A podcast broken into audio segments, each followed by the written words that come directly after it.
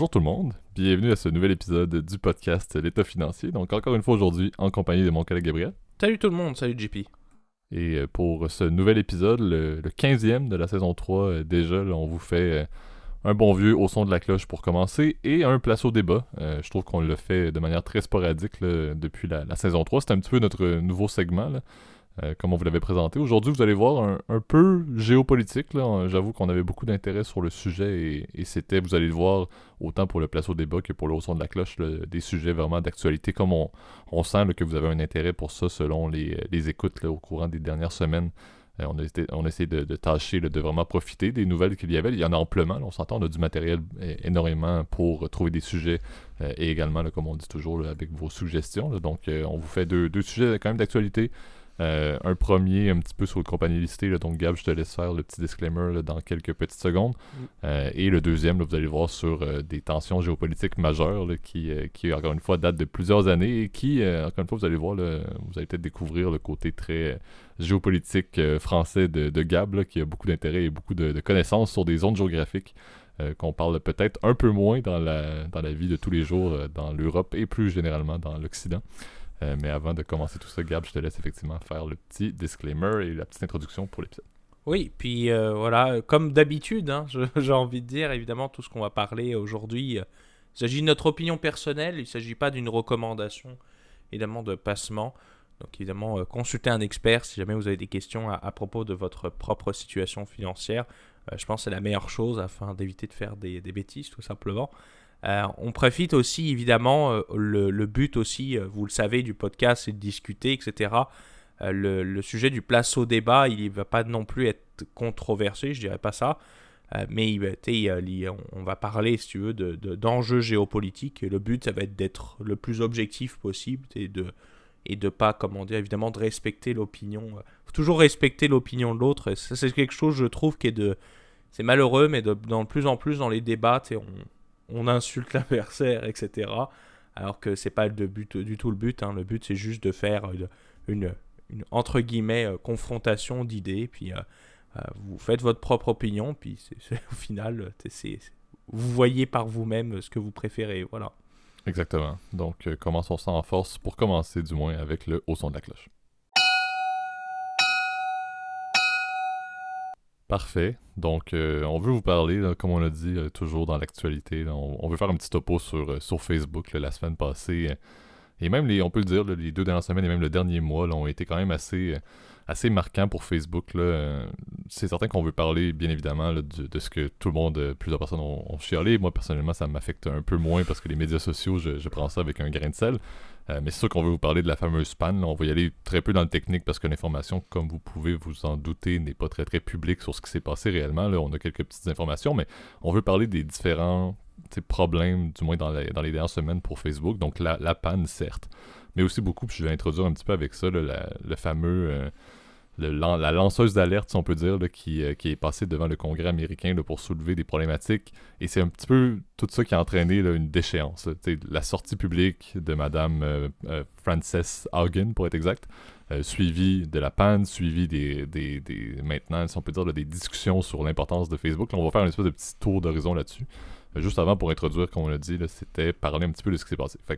Avant toute chose, et, pour commencer un petit peu les dernières semaines, euh, il y a une dame qui est sortie, qui était une ancienne employée euh, de Facebook, qui, avant de quitter euh, de mémoire de, son propre, de son propre gré, mais vous pourrez me corriger si jamais ce n'est pas le cas, mais je crois que c'était de son propre gré, elle a recueilli énormément d'informations au sein de la compagnie sur le fait, au final, et, la thèse était quand même assez simple, c'est que ben, Facebook, et c'est pas quelque chose qui est fortement étonnant quand on y pense, mais Facebook a intérêt quoi ben, l'argent et non la protection de ses, de ses utilisateurs. Donc c'était la trame initiale elle soulevait beaucoup en fait de problématiques liées à tout ce qui était euh, relatif à entre autres euh, tout ce qui s'est passé aux États-Unis. Donc la, violence, les, propos haineux, euh, la montée un petit peu de, l'idéologie extrême trumpiste entre guillemets. On peut être fan de Trump et ne pas être extrême, mais c'est ce qui s'est passé par exemple au Congrès américain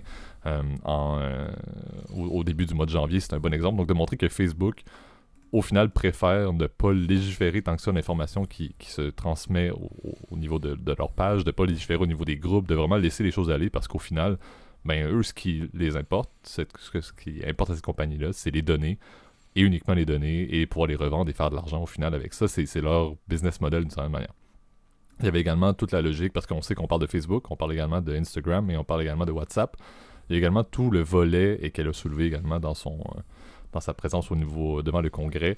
Euh, tout le côté négatif d'Instagram, entre autres, pour la jeune génération. on sait qu'Instagram devient un petit peu euh, l'illusion de la perfection, autant en termes de mode de vie, en termes de, look, en termes de peu importe. Donc, elle déplorait également beaucoup que Facebook, de par sa position d'Instagram, ne fait absolument rien pour ne pas transférer une espèce d'idéologie sociale, de faire attention à son poids, de manger de manière équilibrée, d'être un petit peu extrême dans ses habitudes de vie pour ressembler, par exemple, à des influenceurs qu'on adore. Donc, c'était un peu une, opinion qu'elle avait qui était très bien fondée parce qu'elle avait obtenu une tonne de documentation qui prouvait effectivement, encore une fois, la trame centrale de ben, Facebook, tout ce qui compte c'est l'argent et les données, le reste on s'en fout, la protection, l'image, l'impact social, c'est pas trop trop euh, prioritaire. Ce qui est curieux, et c'est vraiment ça qui est, intéressant, c'est un, cette logique de lanceur d'alerte-là, et ça, c'est peut-être le petit topo final que je vais faire avant de, transiter vers ce qui s'est passé plus en termes techniques avec la panne généralisée.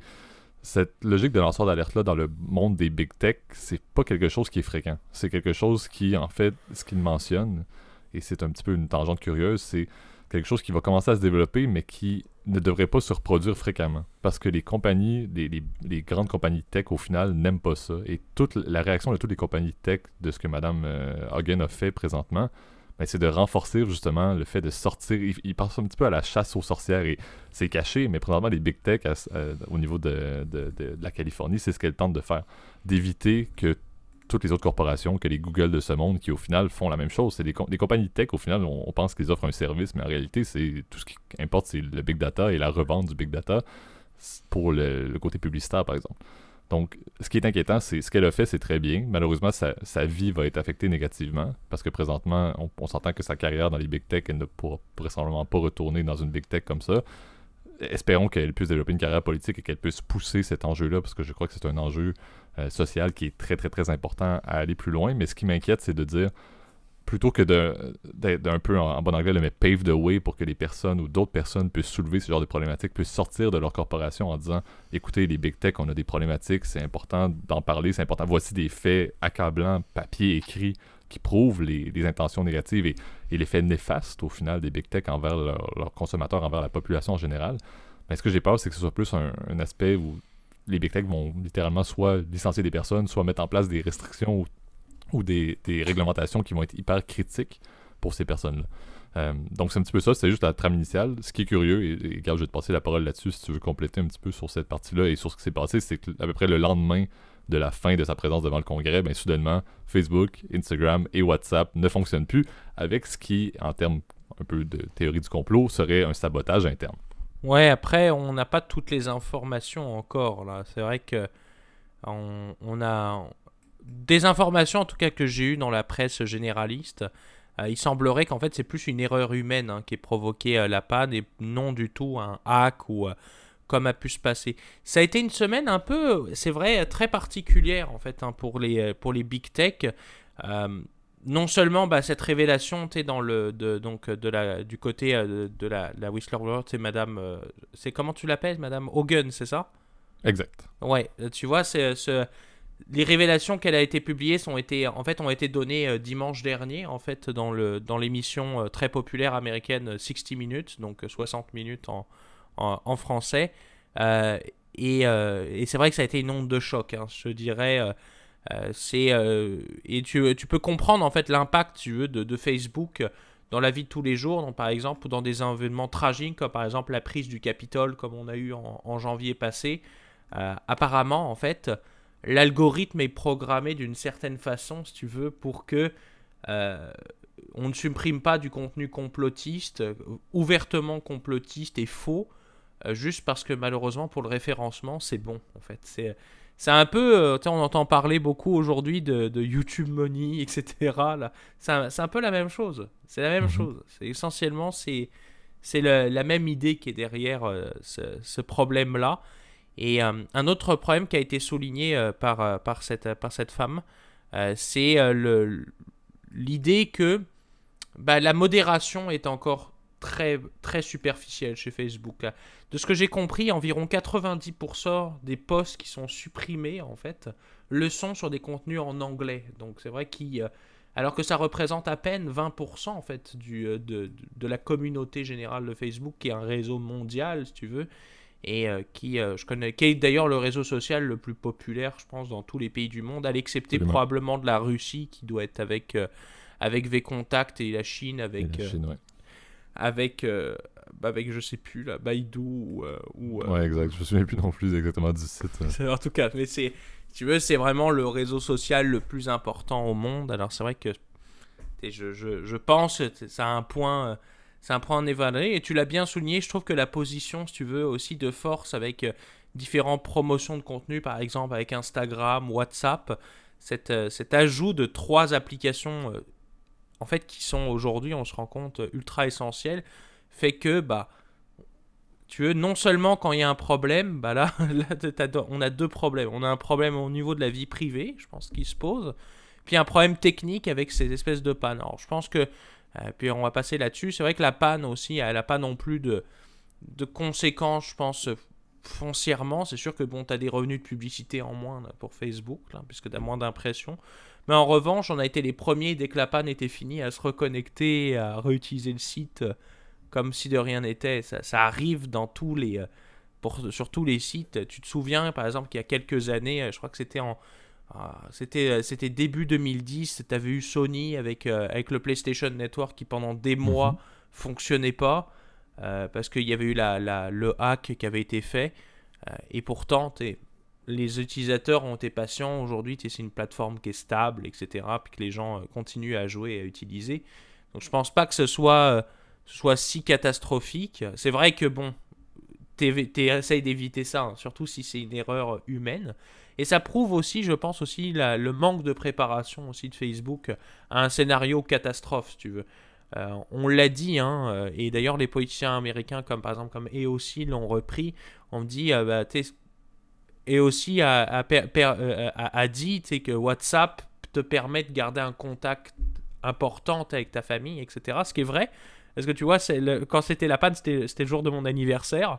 Et personne n'a été capable, tu vois, de m'appeler, tu vois. Euh, ça, on se rend compte, on se dit, ah ouais, sans WhatsApp, c'est un peu, euh, un peu emmerdant. Et, et c'est là où tu te dis quand même, ce, cet empire avec trois applications ultra que tu consultes tous les jours, en fait, euh, bah c'est une position de force qui est inquiétante et c'est vrai que la, discussion qui se dit euh, euh, qui, est en train de se discuter à Washington de peut-être se dire bah faudrait peut-être séparer en fait ces applications là il faudrait qu'elles soient indépendantes ou comme comme il s'est passé par exemple avec le avec Bell par exemple dans les années 80 90 avec ou même avec la Standard Oil évidemment de des Rockefeller c'est de c'est de démanteler cet empire là par la force en fait Exact. Puis c'est un peu ça, comme on a dit, avec la partie initiale qui a été soulevée, avec le, la, whistleblower, avec la panne et tout. Le problème, c'est que Facebook se retrouve avec une attention vraiment plus importante médiatique qu'elle le désirait.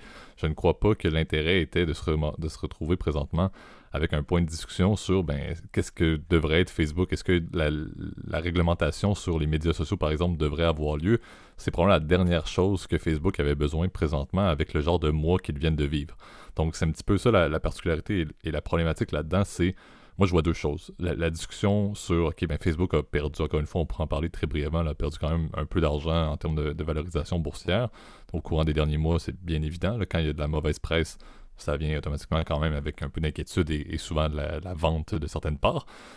Ce qui est important de soulever, par contre, c'est le fait de dire, ben, tu l'as dit, la logique de est-ce qu'un gouvernement pourrait décider ou est-ce que les gouvernements, par exemple, pourraient imposer à ce que euh, Facebook ait à se départir d'Instagram ou à se départir de WhatsApp, par exemple, ben, la problématique que j'ai, c'est un, encore une fois, les règles commerciales, le droit commercial, le droit des affaires, par exemple, ben, c'est quoi la jurisprudence là-dessus? Qu'est-ce qu'on peut faire en termes écrits pour que le gouvernement, sur quelle base est-ce qu'il pourrait imposer ça?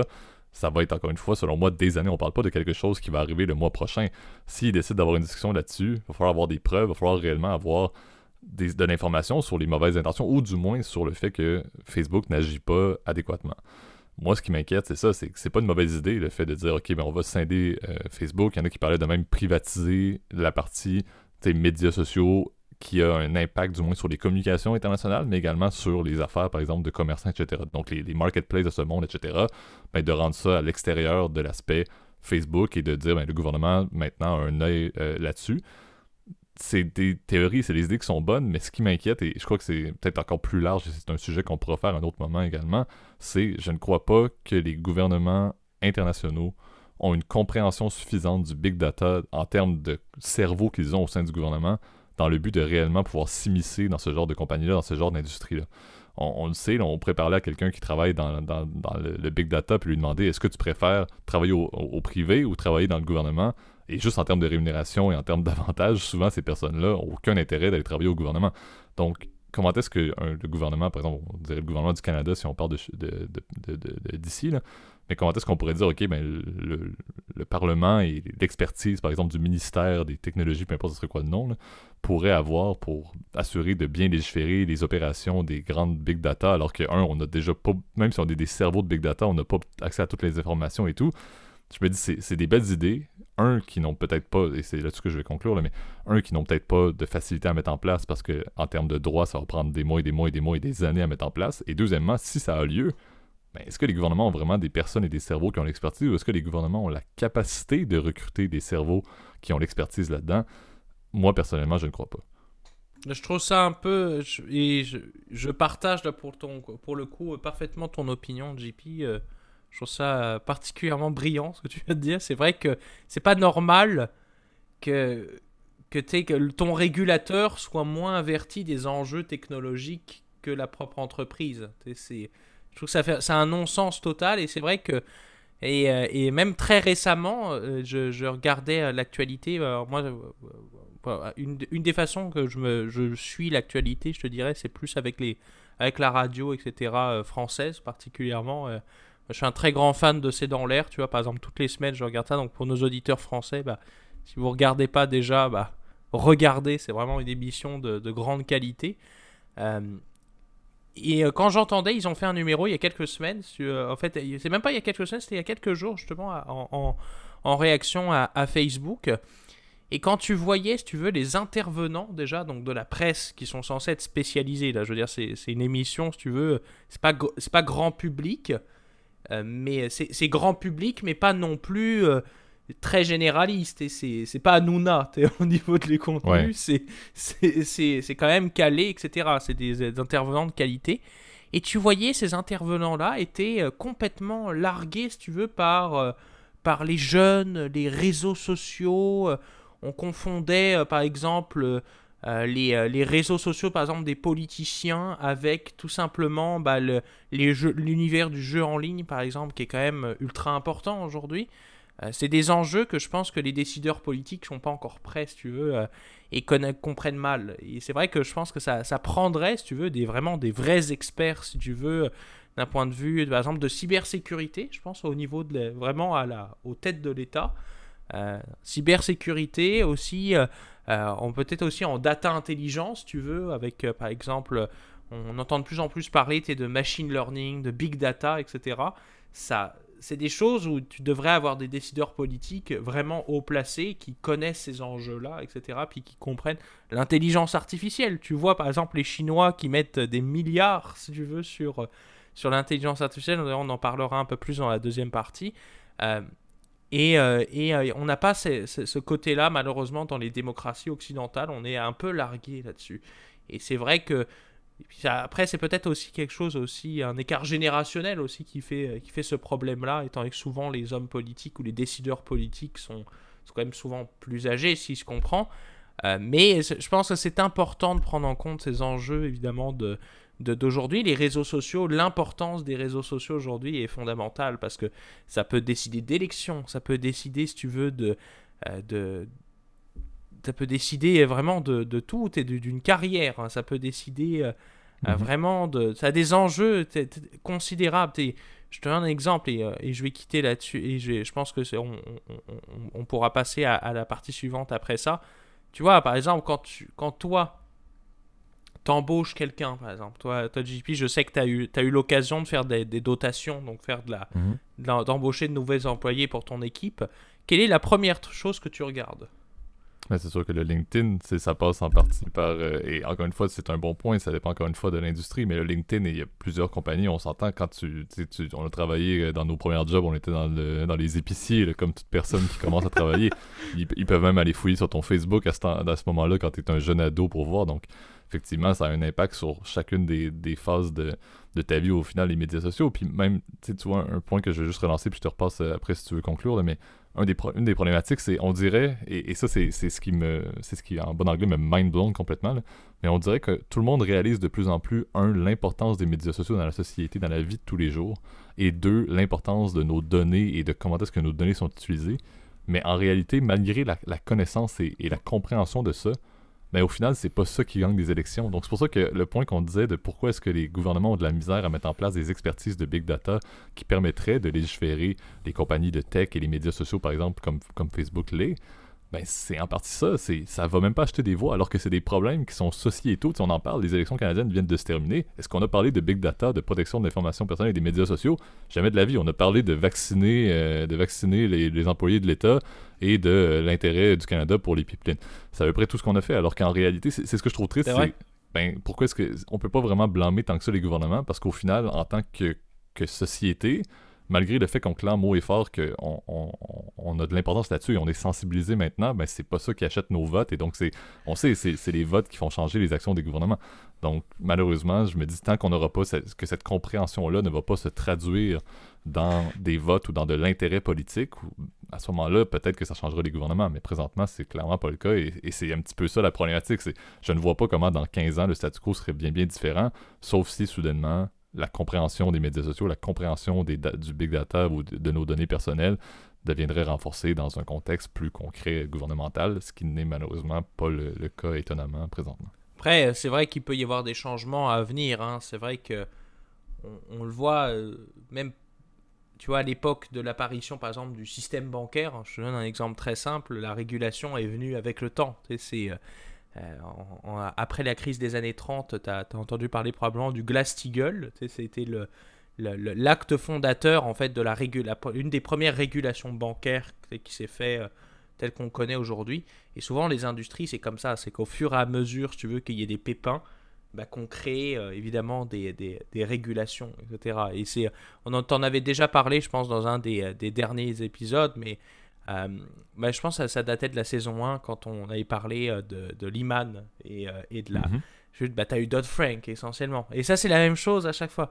Donc peut-être qu'il va y avoir des questions aujourd'hui qui vont se poser au niveau non seulement de la sécurité des données personnelles, de la, de, la, vie privée aussi, de la protection de la vie privée, évidemment, c'est un des enjeux qui est, qui est repris. Et je pense aussi évidemment de la, ce côté too big to fail informatique, si tu veux. Tu, tu vois que bah, tu as des millions d'entreprises qui vivent aujourd'hui, qui, qui, ont besoin de Facebook pour exister, qui euh, ils font, ils font leur pub sur, euh, sur les pubs d'influenceurs, etc. C'est un peu ça. C'est un, un, peu, moi, ce que je, je pense qui est important avec, euh, à retenir de, de, cette, de cette affaire, de cette semaine compliquée telle qu'ont vécu vraiment le, le, marché de la, de la technologie de l'information ou, ou des, en tout cas des réseaux sociaux de manière générale. Donc, je pense qu'on va apprendre aussi de cette situation-là et j'espère que évidemment ça va nous poser euh, des questions de savoir comment on sécurise un parc aussi euh, informatique, etc. On pourra en parler pendant des heures en fait parce que c'est un, sujet assez large et assez passionnant aussi en même temps. Effectivement, mais comme on l'a dit, on en profitera pour faire des, suivis là-dessus. Encore une fois, c'est clairement pas la dernière fois qu'on en entend parler. Comme on a dit, le, débat sur, sur Facebook et, la scission de Facebook, euh, ça risque de faire couler beaucoup d'encre dans les prochains mois. Donc on, on risque de faire une partie 2 euh, si tout le permet, comme tu dit Gab, je crois que c'est un sujet qui est super intéressant et je crois que notre génération euh, à, nous est quand même énormément sensibilisée là-dessus, donc c'est très intéressant qu'on puisse en parler davantage. Mais pour l'instant, passons à notre deuxième segment pour aujourd'hui, le place au débat. Parfait. Donc, euh, le sujet d'aujourd'hui, et comme je dit Gab, je vais te rediriger la parole rapidement pour entamer entamer tout ça, on veut vous parler de ce qui se passe présentement entre la, Chine qu'on va mentionner continentale pour ne pas faire de ne pas partir un débat dès l'introduction du sujet, mais la Chine continentale par rapport à Taïwan, euh, pour ne pas définir encore une fois quelle Chine est considérée ou peu importe, mais la Chine continentale, Xi par rapport à Taïwan et euh, la, présidente que son nom euh, son nom m'échappe présentement qui est Tsai Ing-wen si je me trompe pas présentement au niveau de Taïwan. Et on veut vous parler un petit peu en fait de l'escalade des tensions qu'il y a présentement euh, qui est un petit peu soudain. Souvent, en fait, c'est des, des, relations qui sont tendues depuis quand même plusieurs euh, dizaines d'années, et même, je crois, près de 77 décennies, je pense que c'est 72 ans qu'il y, a des problématiques depuis la fin de cette, euh, la, guerre civile chinoise. et présentement, on voit qu'il y a quand même certaines, peut-être pas pour la première fois, mais il y a un, certain projet qu'on semble voir au niveau de la Chine continentale par rapport à Taïwan, qui semble être soit fait présentement avec un dialogue, ou bien fait de manière plus militaire. Et c'est un petit peu de ça qu'on veut parler, de c'est quoi les bases de toute cette relation-là un petit peu compliquée et des tensions qu'il y a depuis les dernières années, mais également ben, où est-ce qu'on s'en va avec ça et surtout l'impact que ça pourrait avoir si jamais, plutôt que d'avoir une entente diplomatique, un statu quo ou un changement au niveau de, cette interrelation-là, si c'est un, contexte militaire, mais qu'est-ce qui se passe, c'est quand même assez intéressant à voir et on sait que la Chine continentale euh, n'a quand même pas beaucoup de limites présentement au niveau de ses activités euh, internationales. On en a parlé avec les roues de la soie qui est un petit peu plus positif, mais présentement, ce qu'on voit avec Taïwan pourrait virer un petit peu moins, euh, un petit moins positif si on continue comme ça. Donc, c'est de suivre un petit peu l'agenda, puis je vais te laisser, Gab, peut-être commencer un petit peu sur le sujet là, pour entamer. Ouais, puis je pense que ce serait bon de faire une micro-introduction un peu pour présenter aussi Taïwan, parce que souvent les gens comprennent mal en fait le le statut de cette île-là, en fait, qui est l'île de Formose, en fait, de son nom en, français. Euh, et c'est vrai que la, situation de Taïwan est assez complexe. Hein. C'est un, c'est une, histoire je, qui, euh, qui commence, comment dire, en fait, dans les années 20 en réalité, hein, parce que ça commence en fait aux origines, si tu veux, de la guerre civile chinoise, en fait, la, la Taïwan ou de son nom euh, officiel, la République de Chine, ou Republic of China. Euh, c'est un des deux gouvernements en fait qui, qui euh, revendique en fait l'entièreté du territoire chinois ainsi que Taïwan, donc euh, l'île de Formose en fait. c'est un peu comme c'était en fait un gouvernement en exil en fait. Et ce qui s'est passé en fait sommairement, on fait une histoire très.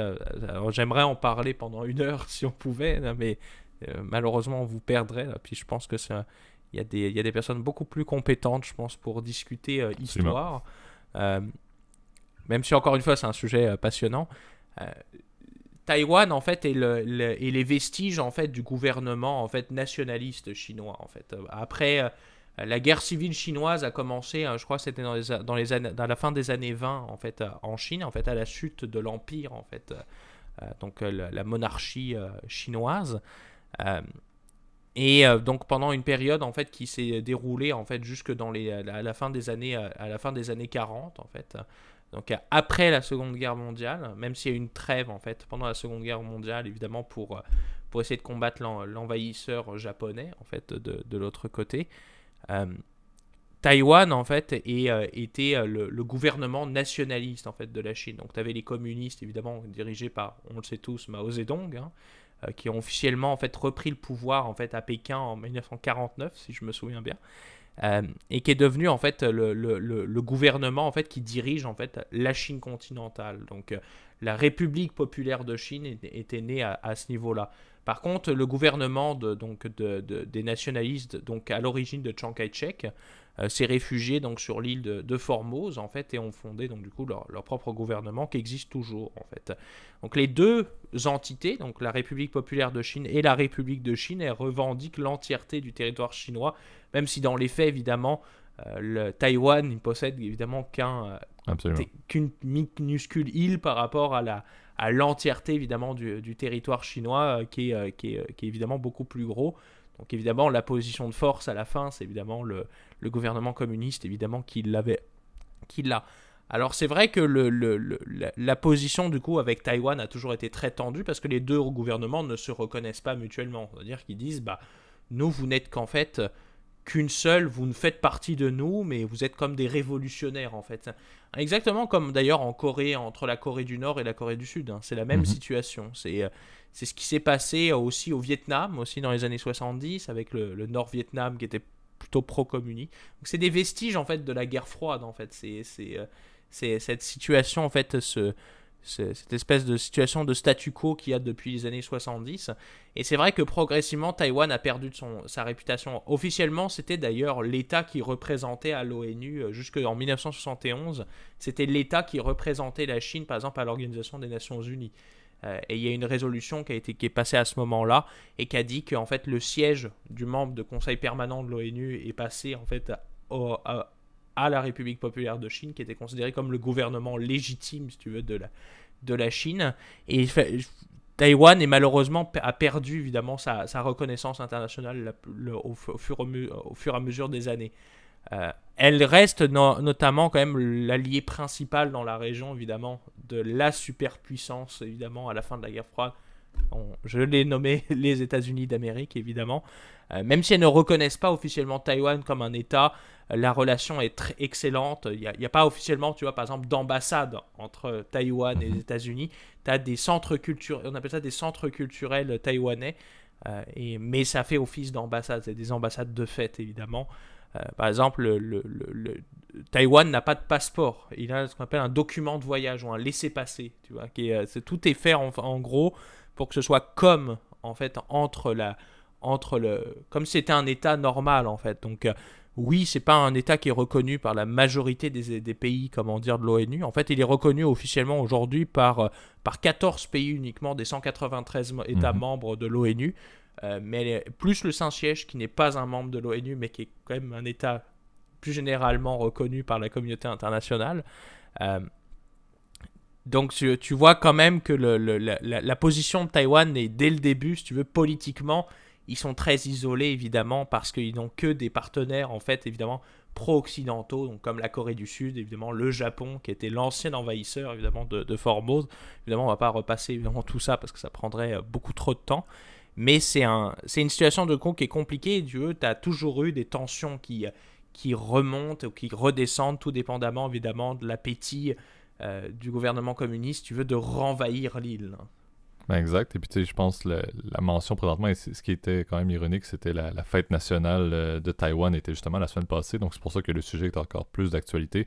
Euh, au-delà de, l'espèce de des tensions militaires. souvent, la Chine, en termes de tensions militaires, c'est souvent d'envoyer soit des bateaux ou bien des avions dans des zones qui ne sont pas techniquement euh, liées au pays. C'était pas dans les zones d'exclusion du pays. En fait, c'est dans les zones d'exclusion qui ne correspondent pas à ce qui est considéré comme étant le territoire national de Taïwan dans ce contexte-là.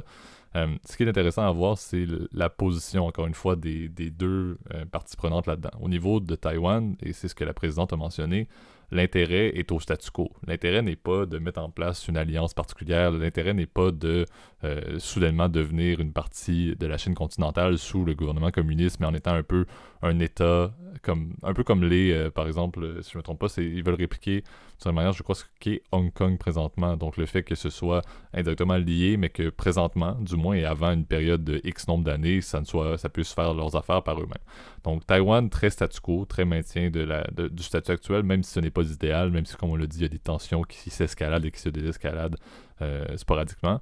Alors que de l'autre côté, et on en avait parlé également euh, dernièrement, mais Xi a un intérêt depuis les roues de la soie pour un, petit peu entériner la légitimité de la Chine continentale au profit de Taïwan d'une certaine manière. Donc c'est un petit peu, ce qu'on remarque dans les dernières années, c'est cette, espèce de, des roues de la soie-là qui a un intérêt fort pour la Chine, mais qui est aussi le fait de dire, ben, au final, la Chine donne beaucoup d'argent à plusieurs pays dans le but de favoriser leur infrastructure. On en a parlé, on ne parlera pas des remboursements et tout, mais il y a un petit peu des cadeaux qui sont faits à certains pays dans le but de, encore une fois, légitimiser la Chine et un petit peu mettre Taïwan face à un mur, de dire, ben, au final, vous voyez, on a l'appui d'à peu près la moitié de l'Afrique, toute l'Asie et même de certains pays de l'Europe de l'Est.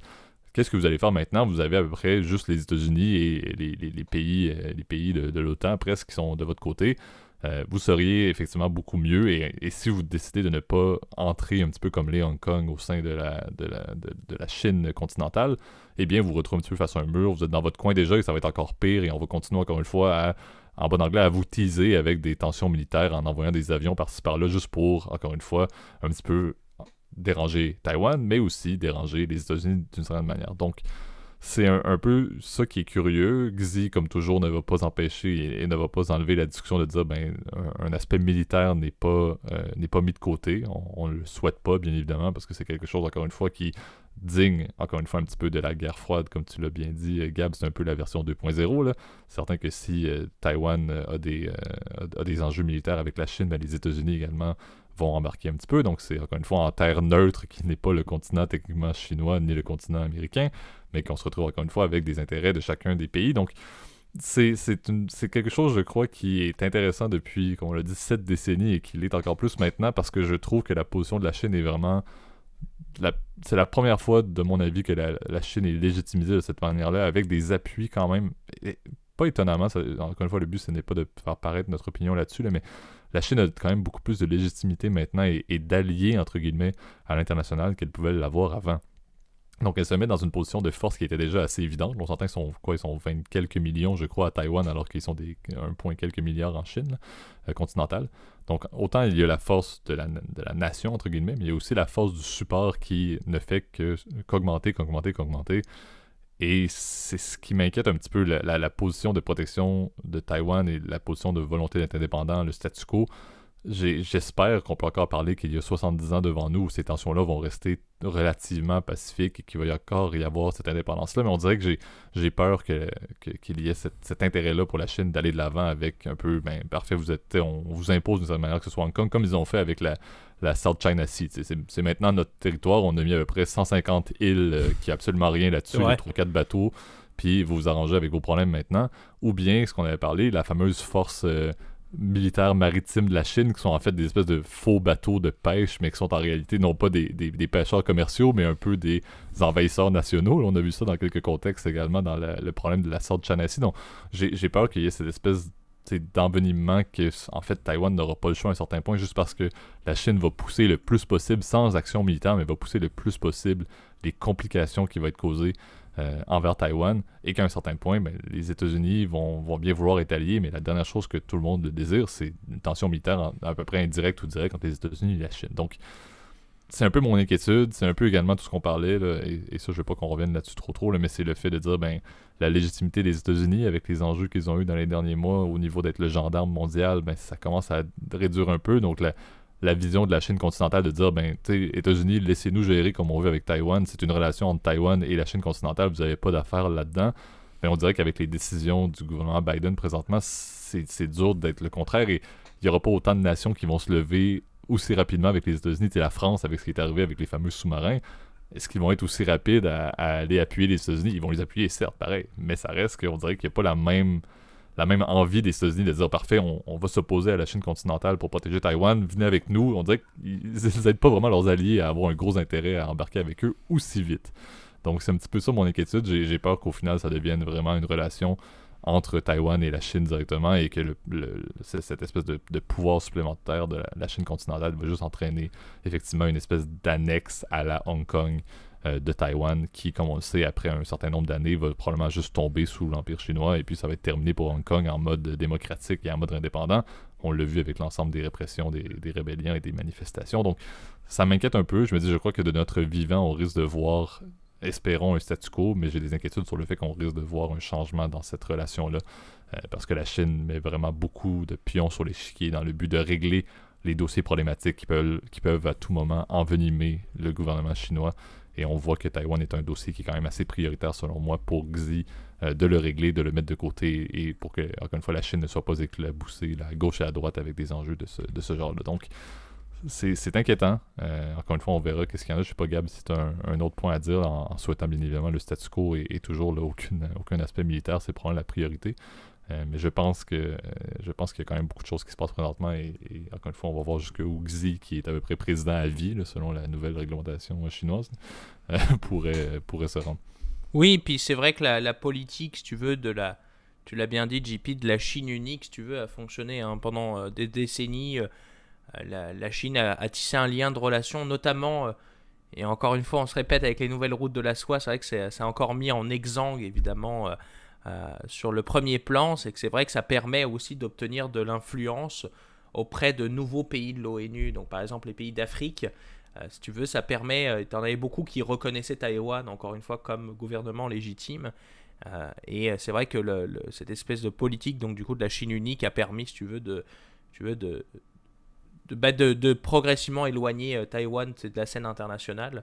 en revanche, c'est vrai que tu l'as bien dit, ils ont quand même la protection, je veux, tacite, si tu veux, des États-Unis. Donc je ne pense pas que ça ira aussi loin, euh, étant donné qu'il faut avouer que Taïwan est lourdement armé et possède des dizaines de bases militaires euh, américaines.